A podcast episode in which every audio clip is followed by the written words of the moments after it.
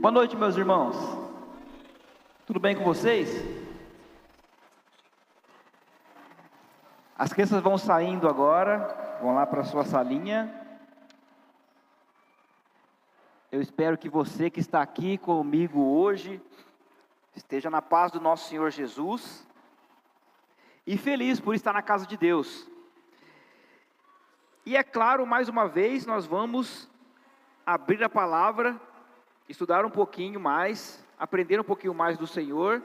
Por isso eu quero que você já abra sua Bíblia lá em João, capítulo 17, deixa aberto aí.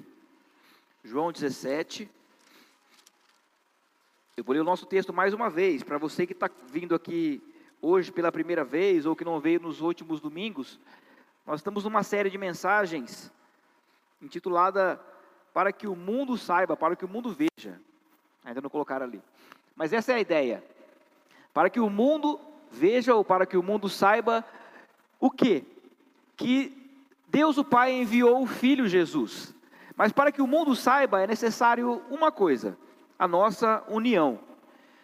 E essa é a ideia que nós vamos passar mais uma vez nessa semana. Bom, como é depois dessa mudança toda aí, né? A primeira vez que eu prego aqui. Então, para quem não me conhece, né? Muito prazer. Sou o Giovanni. Ninguém sabe meu nome tá? Meu nome é Giovanni, mas todo mundo me chama de Pastor Nanim, tá? Eu sou careca, não sei se você percebeu, mas vou fazer o quê? É a vida, né? Mas eu estou muito feliz de estar aqui hoje para trazer a mensagem do Senhor, para continuar falando um pouquinho mais sobre esse assunto. E eu quero que você acompanhe comigo. A leitura agora, João 17, eu vou ler do versículo 20 até o versículo 23 para a gente começar a pensar um pouquinho mais sobre esse assunto. João 17, 20 até o 23. Diz assim a palavra do Senhor: A minha oração não é apenas por eles, rogo também por aqueles que crerão em mim, por meio da mensagem deles, para que todos sejam um, Pai, como tu estás em mim e eu em ti que eles também estejam em nós, para que o mundo creia que tu me enviaste. Dê-lhes a glória que me deste, para que eles sejam um, assim como nós somos um. Eu neles e tu em mim. Que eles sejam levados à plena unidade, para que o mundo saiba que tu me enviaste e os amaste como igualmente me amaste. Nós vamos explicar esse contexto, mas eu quero orar mais uma vez com você. Vamos orar? Pai, nós te agradecemos, nós te louvamos. Muito obrigado por esse tempo que nós temos aqui de aprender um pouquinho mais a Sua palavra. Obrigado porque o Senhor continua instruindo o seu povo, continua nos amando.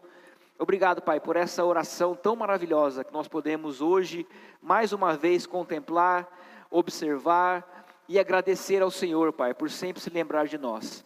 Que o Senhor esteja abençoando cada irmão que está aqui presente hoje e que a tua palavra possa fazer efeito no nosso coração, Pai. Que não seja de fato eu é, tão falho a falar neste momento, mas que o teu Espírito Santo possa transmitir as tuas verdades para que nós possamos aprender e praticar na nossa vida.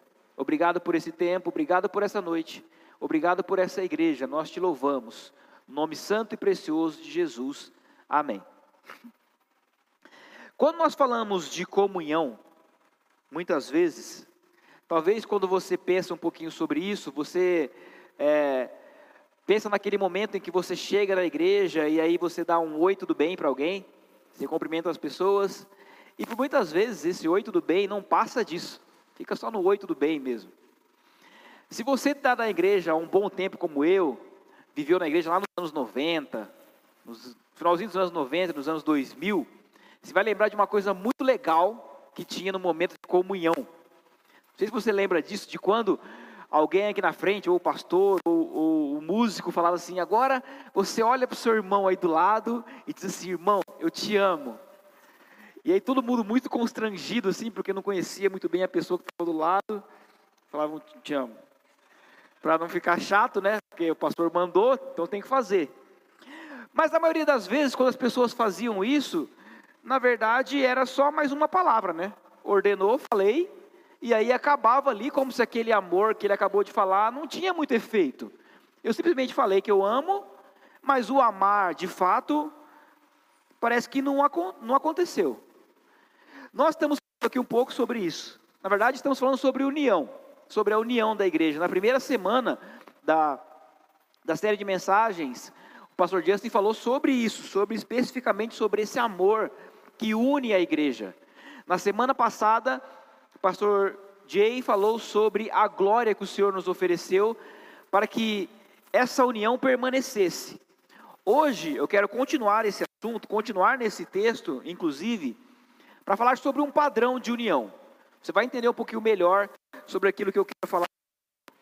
Mas eu quero, antes disso, entrar. Melhor? Tá bom, é melhor para mim também. o dia você já sabe. Para os seus discípulos e para as pessoas de hoje. Mas onde que ele estava nesse contexto? Jesus, juntamente com os seus apóstolos, tinha acabado de ceiar. Antes disso, o, o Judas já tinha saído para trair Jesus, eles tinham ceiado ali os outros discípulos. Depois eles tiveram uma, uma discussão entre eles para ver quem era o maior. Jesus dá uma lição para eles, lava pé, os pés de cada um dos seus apóstolos. Ele continua ensinando seus apóstolos, ele fala sobre a sua partida, fala sobre o seu amor, fala sobre a descida do Espírito Santo. Mas é interessante que aqui ele estava prestes a entregar a sua vida por nós. Estava naquele momento em que no próximo dia seria onde começaria aquela tortura toda que nós conhecemos sobre a, a crucificação e a entrega da vida de Jesus. E neste momento tão difícil, tão complicado, quando nós podemos pensar, quando Jesus começa a orar, o que ele poderia estar pensando neste momento? Ele poderia, neste momento, estar pensando na sua angústia, na sua dor, naquilo que ele iria passar, ele poderia estar orando por isso. Ele poderia também estar orando é, ansiosamente sobre não saber como iria acontecer as coisas de fato, mas não era isso que estava acontecendo. Ele poderia orar naquele momento com o coração cheio de rancor e de mágoa, porque ele sabia que no próximo dia o Pedro iria traí-lo. Ele poderia estar naquele momento com uma raiva tão grande por saber assim: poxa, eu amei tanto o Judas e ele saiu agora para me trair. Ele poderia ter vários motivos de oração naquele momento, mas interessante que a escolha que Jesus teve para orar naquele momento foi o quê? Foi por você. Naquele momento específico em que Jesus poderia estar totalmente angustiado pela sua dor, pela sua entrega, ele escolheu orar por você. Você consegue imaginar isso? Consegue pensar nessa grandiosidade? Mas antes que você estufe o peito aí e fala, olha só, Jesus orou por mim. Ele não orou naquele momento para que você esteja muito confortável na, na, na cadeira da igreja, sentado bem gostosinho. Ele não orou, Pai, que os irmãos estejam debaixo do ar condicionado. Ele não orou, Senhor, eu creio em nome de Jesus que os irmãos vão ter a melhor vaga no estacionamento, aleluia. Não foi isso que ele orou.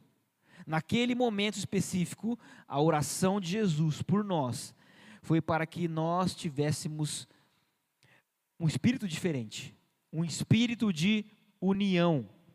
Essa foi a oração que Jesus fez por nós, uma oração sobre união, mas não qualquer união, uma união verdadeira. Mas como que é essa união? Como que deve ser essa união? Essa é a pergunta de hoje. Porque se nós olharmos para cá, e agora que a igreja está grande, nós vamos ter várias opiniões diferentes de como fazer a, a, união acontecer. Eu falei com os meus alunos essa semana que passou agora, é para você entender o que eu quero dizer. É como, imagina se você estivesse na sua festa de Natal.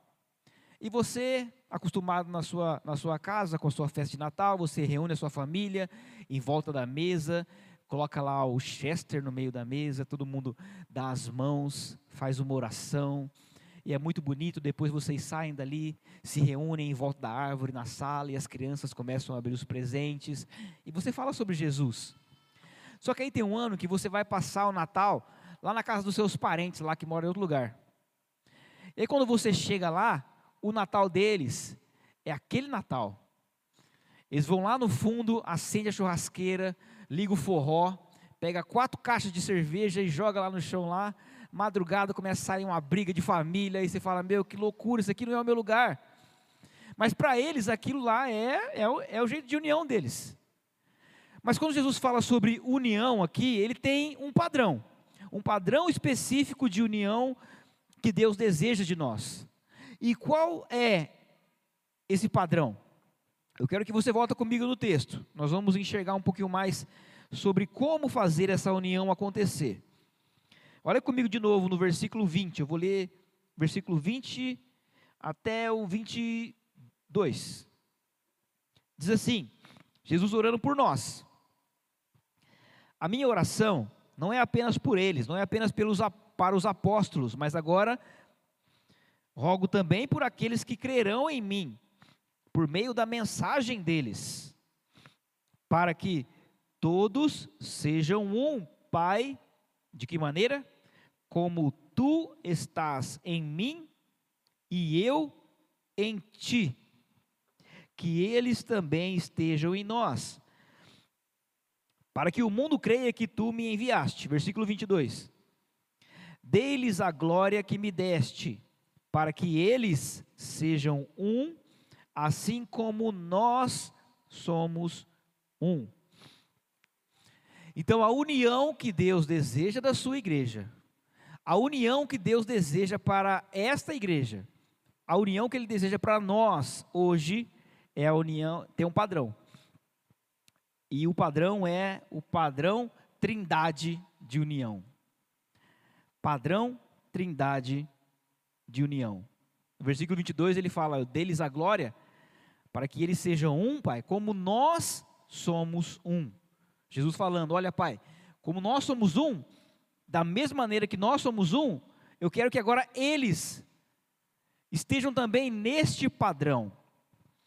Eu vou entrar agora numa parte talvez um pouquinho mais complicada da mensagem. Espero que ninguém se perca, mas logo vai ficar fácil, prometo para você.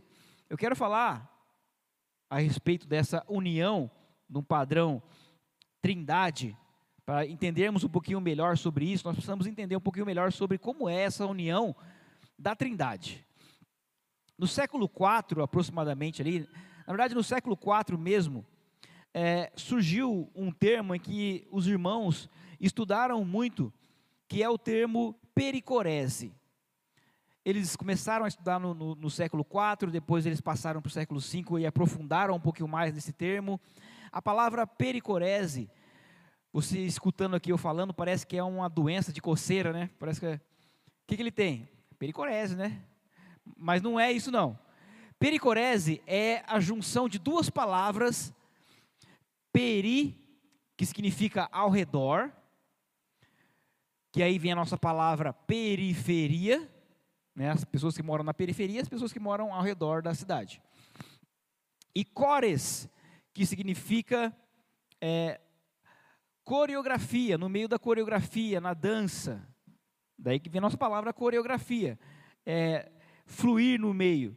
Então, pericorese é como se fosse uma, uma dança de roda, tá? um movimento contínuo, essa é a ideia, um movimento contínuo em que há uma substituição entre pessoas e outras. Para você entender melhor, talvez está ficando um pouquinho mais complicado, né? Quem é que já brincou de ciranda? Levanta a mão. Tá bom. Ciranda foi trazida pelos portugueses aqui para o Brasil.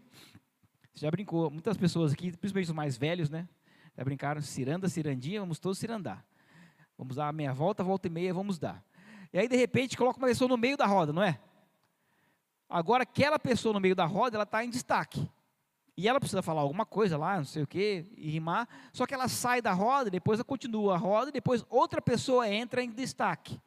É mais ou menos essa ideia. De que há um movimento contínuo em que por vezes alguém está em destaque, mas logo esse alguém sai do destaque, mas a roda continua. Esse é o termo pericorese. Quando nós falamos de trindade, a Bíblia nos ensina é, muito claramente que nós estamos falando de um único Deus, mas esse Deus se apresenta em três pessoas. Ela fala do Deus Pai, e o chama de Deus. Ela fala do Deus, filho de Jesus, e chama ele de Deus. Ela fala do Espírito Santo e também chama de Deus. Não é uma pessoa com três personalidades, mas são três pessoas distintas, sendo um único Deus. Eu não vou aprofundar nesse assunto, né, é um assunto muito complexo, mas só para você entender. Por que são três pessoas? Porque eles se relacionam entre si. A Trindade se relaciona entre si.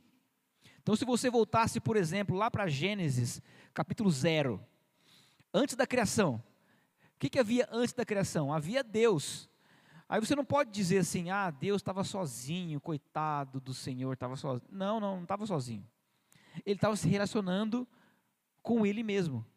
Havia essa, esse relacionamento contínuo. Deus não é robótico, não é parado, Ele é um movimento contínuo. E na própria história da Bíblia, você consegue enxergar isso. Quando você lê o Velho Testamento, é, entre aspas, tá? Quem está no meio da roda ali naquela no destaque naquele momento? É o pai. E aí você começa a ler os evangelhos e de repente o pai sai da, da, do meio da roda e quem aparece ali? Jesus. E depois nós lemos Atos, e aí Atos, Jesus vai para os céus, e quem aparece no meio da roda ali para se expressar de uma maneira mais ampla? O Espírito Santo. Então essa é a ideia desse movimento contínuo. Deus continua se movimentando. E ao mesmo tempo que ele continua se movimentando, ele continua se relacionando entre si e sempre de uma maneira perfeita, sempre de uma maneira harmoniosa, sempre um honrando o outro, sempre um exaltando o outro. Quem é maior na união da Trindade? Ninguém. Todos são iguais. Quando nós pensamos na igreja, quem é maior? Pastor, né? Ninguém todos iguais. Quem canta aqui não é maior de quem canta aqui, do que quem canta aqui. Às vezes canta melhor, mas não é maior. Quem prega aqui não é melhor do que quem prega na rua, do que quem prega na internet, do que quem prega em casa para os seus familiares. Mas todos nós estamos participando de uma união e essa união deve ser perfeita, deve ser contínua e deve continuar fluindo. O relacionamento de Deus é perfeito. Você percebe que quando Jesus fala do Pai, ele sempre fala bem? Percebe quando Jesus fala do Espírito Santo em João capítulo 14, ele fala bem do Espírito Santo, ele fala o conselheiro, verdade. Quando o pai fala do filho, Mateus capítulo 3, quando Jesus está sendo batizado, ele fala bem do filho. Esse é meu filho amado em quem eu tenho prazer. Quando você fala dos seus irmãos da sua igreja, como é que você fala deles? Ah, tem uns irmãos que legal, né? Mas tem uns irmãos. Hum, eu chego em casa, eu seleciono quem são as pessoas que eu acho legais, as pessoas legais, mas tem os outros irmãos lá que. Misericórdia, hein? Tomara que. Essa não é a ideia. A ideia, o padrão de unidade que Deus deseja para nós é perfeito é fluindo em amor, em unidade, em honra. Você falar bem, você perceber que cada um tem um papel extremamente importante nessa obra. Quando Jesus fala é, que eles sejam como nós somos um, ele não está querendo dizer que nós vamos ser agora uma nova trindade, uma trindadezinha. Mas que o mesmo relacionamento que Jesus tem com o Pai é o relacionamento que ele deseja que nós tenhamos aqui como irmãos. Para para pensar um pouquinho como que é o seu relacionamento com seus irmãos. Como é o seu relacionamento com a sua igreja? Aliás, o que é a igreja para você? O que é igreja? Muitas vezes nós perguntamos o que é igreja, a pessoa vai responder: igreja somos nós. Tá bom, mas o que é isso? O que é a igreja? Muitos pensam que a igreja é um drive-thru um prestador de serviço, a igreja é o lugar onde eu vou para receber a bênção. Ó, oh, glória a Deus. Vou lá para a igreja porque lá vai ter aquela palavra que vai me dar uma bênção. Eu vou para a igreja porque eu estou precisando de uma oração forte. Isso não é igreja. Igreja também não é casa de shows. Não é aquele lugar que você vai e você fala, meu, que músicas lindas. Olha, eu estou agora em êxtase aqui. Olha esse momento maravilhoso. Olha que mensagem, como o pessoal prega bem. Gente, eu gosto desse ambiente. Não, igreja não é isso. Igreja não é casa de shows, igreja não é prestadora de serviços, igreja não é clube. Igreja é lugar de comunhão, de união. Igreja, guarda essa palavra, tá? É família. Igreja é família. É você estar próximo das pessoas, é você se aproximar de cada uma delas, ter um relacionamento verdadeiro com cada uma delas. Já, já, parou para se questionar por que, que Jesus chama Deus de Pai? Relacionamento familiar. Por que quando é, as crianças queriam vir até Jesus e os discípulos falaram: Não, não, sai daqui, criança. Ele fala: Pessoal, deixa as crianças virem aqui. Por quê? Relacionamento familiar, gente, é o pai, é a criança, é todo mundo. Vamos juntar todo mundo aqui. Agora tem criança aqui demais, né? Vamos juntar todo mundo aqui porque isso é igreja. É todo mundo junto num, num movimento contínuo e perfeito. Essa é a ideia de Deus. A história do Senhor, você pode ler na Bíblia, sempre foi de relacionamento. Começa lá com Adão, Jesus querendo, Jesus, Deus querendo se aproximar de Adão, depois Noé, depois Abraão, Moisés. Nós passamos depois lá para Pedro, para Paulo, até chegar até nós. Deus sempre se preocupa com relacionamentos, e essa é a ideia dessa união perfeita, nos relacionarmos como família. Esse é o padrão trindade de união. Aí talvez você está me ouvindo aí pensando assim, pastor, muito bonito, viu? Olha, dá vontade até de aplaudir. É tão lindo essa coisa de união, bonito. Mas, pastor, tem uns irmãozinhos lá na igreja que eu vou te falar, viu? Tem pessoas que difícil, hein? Eu falo por mim, tá? Eu, fleumático que eu sou, já quero matar umas pessoas. Imagina os coléricos com a arma na mão. Tem pessoas de fato que são difíceis, mas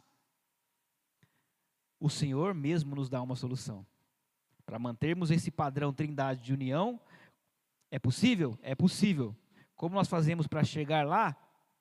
Olha comigo o versículo 22. Versículo 22 diz assim: Dei-lhes a glória que me deste, para que eles sejam um, assim como nós somos um. 23, comecinho do 23. Eu neles e tu em mim. Eu neles. Para conseguirmos o padrão trindade de união, nós precisamos do padrão Cristo de ação. Precisamos agir como Cristo. E como que isso é possível?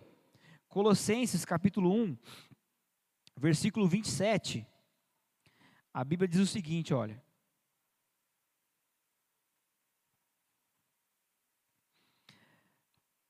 a ele quis dar, a ele quis Deus dar a conhecer entre os gentios a gloriosa riqueza deste mistério. Qual era o mistério? A igreja, né, de fato que Paulo estava falando naquele momento, mas olha só o que ele fala no final do versículo que é Cristo em vocês, a esperança da glória. Qual que é a esperança da glória? Cristo em vocês. Quando Jesus fala eu neles, é Cristo em nós. O que, que isso significa? O que significa eu neles? Nós, de fato, poderíamos dar muitas respostas. Poderíamos falar sobre muitas coisas a respeito do que é Cristo em nós, mas nós não podemos fugir do nosso contexto. Capítulo 17 de João está falando sobre união. Então, quando ele fala sobre eu neles, começa a pensar um pouquinho sobre como Jesus agia. Tudo aquilo que ele fazia, ele fazia para honrar o Pai. Todas as atitudes que ele fazia, ele fazia com o poder do Pai. E ele continuava a honrar o Pai, ele continuava agindo dessa maneira. E tudo isso ele fazia para que as pessoas pudessem conhecer melhor o Pai. Um parêntese aqui. Percebe que ele fala Cristo ou eu neles. Não é eu nele. Não é aquela coisa de você entrar na igreja aqui e falar, gente, tem um pastor lá, pastor Jay, maravilhoso, gente, é um anjo. Está lá na frente lá. Eu olho para ele assim e falo, gente, é Cristo. Não, não, não, não. Todos, eu neles, neles, todos nós devemos estar revestidos de Cristo. E aí nós olhamos, principalmente, quando nós pensamos qual é a maneira que Jesus se relacionava com as pessoas. E aí o bicho pega. Aí o bicho pega. Por quê? Porque você olha para a história de Jesus e como que ele se relacionava? Ele ensinava as pessoas, ele ajudava os enfermos, ele se cansava por elas, ele ia atrás das pessoas, ele não abandonava ninguém, ele não desprezava ninguém, ele se importava, ele se importava, ele sempre se importava com as pessoas. E aí, eu olho para nós, como é que nós agimos com as pessoas? Será que nós conseguimos tirar um pouquinho do tempo da nossa agenda para se importar com as pessoas? Será que nós nos importamos com aqueles que estão enfermos? Será que nós nos importamos com aqueles que precisam aprender? Será que estamos dispostos a ir atrás das pessoas que estão precisando do amor de Jesus? Será que, como irmãos da igreja, nós, como alguém que tem Cristo dentro de si, consegue ter a, essa, essa capacidade de olhar para a pessoa e falar: eu vou agir como Jesus sempre agiu com as pessoas, é a maneira que eu vou agir. Eu consigo agir dessa maneira? Por isso que eu digo que pesa, porque Jesus se importava. Meu irmão e minha irmã, seja sensível às necessidades dos seus irmãos. Você vai pegar um copinho de água para você? Vai lá, pega um copinho de água para alguém e oferece com um sorriso. Obrigado, viu? Agora há pouco eu recebi um copinho de água ali. Ele nem sabia que eu ia falar sobre isso ajuda as pessoas. Se alguém está com alguma necessidade, seja você o coração doador. Junte com aquela pessoa, fale mais do amor de Deus. Não deixe ninguém passar por dificuldades, por tristeza sozinho. Chama alguém, não é só nesse ambiente aqui, tá? Igreja não é só o templo, é fora também. Chama alguém para comer com você, para almoçar na sua casa. Ah, almoçar às vezes, fala, ah, almoçar com muito caro. Faz um cafezinho. Cafezinho lá com bolinho de cenoura, cobertura de chocolate. Frita a batatinha lá, ó. Põe a coca no meio da mesa. E depois que vocês comem lá e dá risada, começa a abrir o coração um para o outro. Começa a ser sincero, abrir, falar tudo aquilo que está passando. Fala sobre os seus pecados para os seus irmãos. Escuta os seus irmãos. Solta um pouquinho assim o celular, assim, ó, na mesa. E escuta. Escuta as pessoas, porque elas precisam falar muitas coisas. Esteja disposto a ouvir alguém, a ser amigo de alguém. Não só receber um amigo, mas ser amigo de alguém. Isso é agir como Cristo. Abraça, faz sorrir, invista nas pessoas. Ano passado eu estava passando algumas dificuldades. Alguns amigos meus lá do interior, lá de Aracatuba, estavam lá em São Paulo e eles falaram, cara, eu vou, vou aí. Falei, cara, não precisa vir, tá, tá longe. E eles vieram aqui simplesmente para conversar comigo. Talvez você pense, ah, vieram para a praia, né? Não, não foram para a praia. A ideia é, senta aqui, o, Giovanni, estou sabendo que você está tá ruim. O que está acontecendo? Vamos conversar. Eu não estava valendo nem o, a gasolina de volta. Mas eles tiveram a coragem de falar, não, eu vou. Por quê? Porque eu me importo com você. Isso é o padrão Jesus de ação. Se importar com as pessoas. Nós lemos na Bíblia, por exemplo, que Barnabé investiu na vida de Paulo. Barnabé investiu na vida do João Marcos, o Pedro investiu na vida do João Marcos, o Paulo investiu na vida do Timóteo. E você, está investindo na vida de quem? Quais as pessoas que estão ao seu redor, da qual você fala assim, eu vou investir a minha vida, eu vou doar a minha vida para essas pessoas, para que elas possam conhecer melhor esse amor, para que elas possam viver nessa união contínua. Olha só o que Jesus, o que o Cristo falou sobre as suas próprias atitudes, da qual nós temos que imitar. João capítulo 15, versículo 9. Jesus diz assim: Como o Pai me amou, assim eu os amei. Permaneçam no meu amor. Ou seja, na mesma maneira que Deus o Pai me amou, é dessa mesma maneira que eu entrego o meu amor para vocês. E aí no versículo 12 do mesmo capítulo, ele fala assim: O meu mandamento é este: amem-se uns aos outros. De que maneira? Como eu os amei. Me imite. Olha, eu amei vocês dessa maneira aqui, ó. Vocês perceberam, tá? Eu fiz aí as coisas, vocês perceberam como eu amei. Então vocês vão lá e amem os seus irmãos também. No João capítulo 13, depois de Jesus lavar os pés dos apóstolos, dar a eles uma baita lição de humildade. Jesus olha para eles e fala assim no versículo 15: Eu lhes dei o exemplo para que vocês façam como eu lhes fiz. Eu dei o exemplo. Vocês viram como é que faz? Não estou dizendo que é para encher a igreja aqui agora de balde aqui, vamos lavar o pé de todo mundo, até porque tem uns pés aí que, rapaz. Mas a ideia é, eu dei o exemplo de como você pode servir as pessoas. Agora é a sua vez. Vai lá. Será que nós estamos seguindo esse padrão, padrão Cristo de ação? Nós estamos dispostos a nos entregar para as pessoas? Eu volto até mesmo para o nosso texto base, em João 17. Eu não vou ler, não vou ler de novo. Mas você percebeu o que estava acontecendo ali? No meio da dor de Jesus, prestes a, sua maior dor, ele se dispôs a entregar o coração para as pessoas. Ele se dispôs a orar pelo próximo. Eu queria desafiar cada um de nós a fazermos a mesma coisa. Eu sei que você tem problemas, eu sei que você tem sua agenda cheia, eu sei que você fica preocupado com as suas contas, mas não sei se você percebeu que tem pessoas do seu lado que também passam por situações difíceis. Tem pessoas na sua igreja que passam por situações que você talvez nem saiba. Tem pessoas que estão sofrendo coisas tão pesadas, talvez até mesmo em relação ao pecado. E elas precisam de alguém, elas precisam de alguém que não que não olhem apenas para o seu, para os seus problemas, para as suas dificuldades, mas parem no meio das suas próprias dificuldades e falem: quer saber? Eu vou orar pelo meu irmãozinho agora.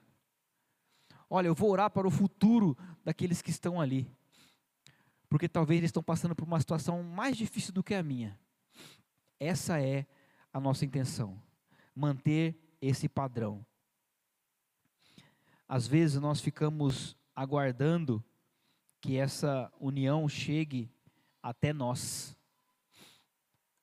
Mas o padrão de Jesus de ação é: eu vou, eu vou me entregar, eu vou doar, eu vou ajudar, eu vou amar, eu faço a coisa acontecer, não espero chegar em mim. Esse é o padrão. E quando nós chegamos nesse padrão, quando nós conseguimos chegar, no padrão Jesus de ação. Qual é a consequência disso? O que acontece? Acontece o padrão divino de relação. Padrão divino de relação. Continuação do versículo 23. O texto diz assim: Que eles sejam levados à plena unidade a plena unidade, para que o mundo saiba que tu me enviaste e os amaste como igualmente me amaste. Como que o mundo vai saber que Jesus foi enviado pelo Pai? Quando nós chegarmos à plena unidade. Se você olhar esse trechinho aqui no original, Jesus não está falando de, uma, de um relacionamento superficial de algo. Oi, boa noite, tudo bem? Como está? Tudo bem? Tudo bom? E você? Tudo bem? Tudo bom? Tudo bem. E você, tá bom? Tudo bem. Você também? Bom, tudo bem. Tá bom, tchau, tchau. Não é essa a ideia. A ideia de Jesus é de um relacionamento íntimo, é de um relacionamento próximo, de pessoas que se amam, que se importam, que estão juntas, muito mais do que num domingo à noite. E aí, quando essas pessoas começam a se juntar, outras pessoas que estão fora vão perceber que aquelas pessoas que estão se juntando de fato, não só presencialmente, mas intimamente, de que elas conhecem a Deus. Olha que interessante esse, esse, essa sequência aqui, ó. João 6, 46. Jesus fala assim: Ninguém viu o Pai a não ser aquele que vem de Deus, somente ele viu o Pai. Ou seja, o próprio Cristo, o próprio Jesus. João 17, no nosso capítulo, os versículos 25 e 26, fala assim: Pai justo, embora o mundo não te conheça, eu te conheço. Ou seja, eu estava aí com o Senhor. Eu conheço. Eu sei como o Senhor é. Eu tenho intimidade contigo. Embora o mundo não te, não te conheça, eu sei quem o Senhor é. E aí ele continua. E estes sabem que me enviaste. Eu os fiz conhecer o teu nome. E continuarei a fazê-lo, a fim de que o amor que tens por mim esteja neles e eu neles esteja. Jesus veio apresentar a Deus. Falei, eu conheço Deus, eu sei como Ele é, eu sei do que Ele gosta, eu sei do que Ele não gosta. Agora eu vou apresentar para vocês. E aí, 1 João capítulo 4, versículo 12, o apóstolo João fala assim: Ninguém jamais viu a Deus. Olha a conclusão dele. Se nos amarmos uns aos outros, Deus permanece em nós, e o seu amor está aperfeiçoado em nós. Quando as pessoas vão conhecer a, a Cristo, quando apresentarmos a Cristo para elas. E como é que nós podemos fazer isso? Conhecendo Ele primeiro. Quem nos apresentou? Cristo nos apresentou, o Pai. E aí nós podemos sentar com alguém que não conhece a Jesus, e a pessoa vai olhar para a gente, vai olhar para a igreja numa unidade perfeita, numa plena unidade, no padrão trindade ali de, de união, e vai olhar para aquilo e falar: gente, o que está acontecendo aqui? De fato, aquela pessoa ali se importa. De fato, aquela pessoa ali não é só like no Instagram, não. Não é só coraçãozinho, não. Olha, ela manda mensagem. Olha, ela vai atrás. Ela se importa de verdade. E aí, quando as pessoas começam a enxergar que há um amor verdadeiro, uma união verdadeira, você pode chegar, sentar com ela e falar: senta aqui, eu vou te apresentar a Deus. Só assim as pessoas vão conhecer a Deus. Quando vê essa plena unidade acontecendo. Não é um relacionamento superficial, mas é um relacionamento íntimo. Quando eu falo íntimo, talvez muitas pessoas acham que intimidade é sexo. Intimidade é muito mais do que isso. É proximidade. Intimidade é saber aquilo que o outro gosta e que o outro não gosta. Intimidade é fazer as coisas longe e pensar no outro. Falar, poxa, estou fazendo esse bolo aqui, eu lembrei que irmão tal gosta, hein? Acho que eu vou levar um pedaço para ele. Intimidade é você olhar para a pessoa e sem ela falar uma palavra, você sabe se ela está bem ou se ela não está bem. Esses dias atrás, estava com a minha filha mais velha, com a Júlia, num, num ambiente aí. E aí nós estávamos lá, eu fui, na verdade, fui pegar ela. E aí tinha um monte de criança correndo, dando voadora, dando estrelinha, caindo no chão. A Júlia já é mais contida, né? E aí ela olhou para mim, eu olhei para ela, eu falei, vamos? Ela falou, vamos. Talvez, eu falando agora, talvez você não entenda muito bem. Mas houve um baita diálogo nos olhos. Qual foi o diálogo? Ela olhou para mim e falou, falou, né, com os olhos. Pai, esse povo aqui é louco. E eu olhei para ela e falei, Pior que é mesmo, Júlia. Ela olhou para mim e falou: Pai, é, eu acho melhor a gente ir embora, né? E aí que veio a voz. Falei: Vamos. Ela já entendeu tudo. Sabe o que, que se chama isso? Intimidade. É esse tipo de relacionamento que Deus deseja dos seus filhos. Essa proximidade. Talvez você olhe para as pessoas e você fala assim: eu me sinto tão distante da igreja. Olha, eu me sinto é, às vezes excluído. Ah, eu não estou me sentindo tão próximo das pessoas. Será que não é o momento de você se aproximar mais, de entregar o seu coração, de rasgar o seu coração e falar: Poxa, eu vou fazer a minha parte, eu vou me aproximar, eu vou estar próximo dessas pessoas, eu vou me importar. Eu quero saber se você está bem. Você está bem? Eu vou mandar mensagem. Eu vou orar por essas pessoas. Eu, e se cada um de nós tivermos esse pensamento de estarmos próximos, talvez eu não vou mais escutar frases do tipo: Ah, é, a igreja está fria. Sabe por que ela não vai estar tá fria? Porque você não vai estar tá frio ah, eu não consigo me aproximar das pessoas da igreja, porque às vezes parece que está todo mundo muito distante. Sabe por que isso não vai acontecer? Porque você vai estar próximo. Ah, as pessoas talvez às vezes não conseguem entender aquilo que eu estou passando. Sabe por que isso não vai acontecer? Porque você vai expressar o que você está passando. E quando essas coisas acontecerem de fato, aí sim o mundo vai conhecer o mundo vai saber que Deus enviou o Filho. Depende de mim e de você que essa união aconteça. Esse é o desafio que eu faço para você hoje. Esteja disposto a se entregar ao máximo para as pessoas que estão ao seu redor. E que essas pessoas, se elas também estão em Cristo, elas também vão se entregar. E esse elo perfeito vai fazer com que nós estejamos tão íntimos que você nem vai perceber, mas logo você vai estar tão próximo dos seus irmãos que você vai olhar um dia, vai chegar aqui, olhar na porta e fala: Meu, olha o tamanho da minha família. E que seja assim. Amém.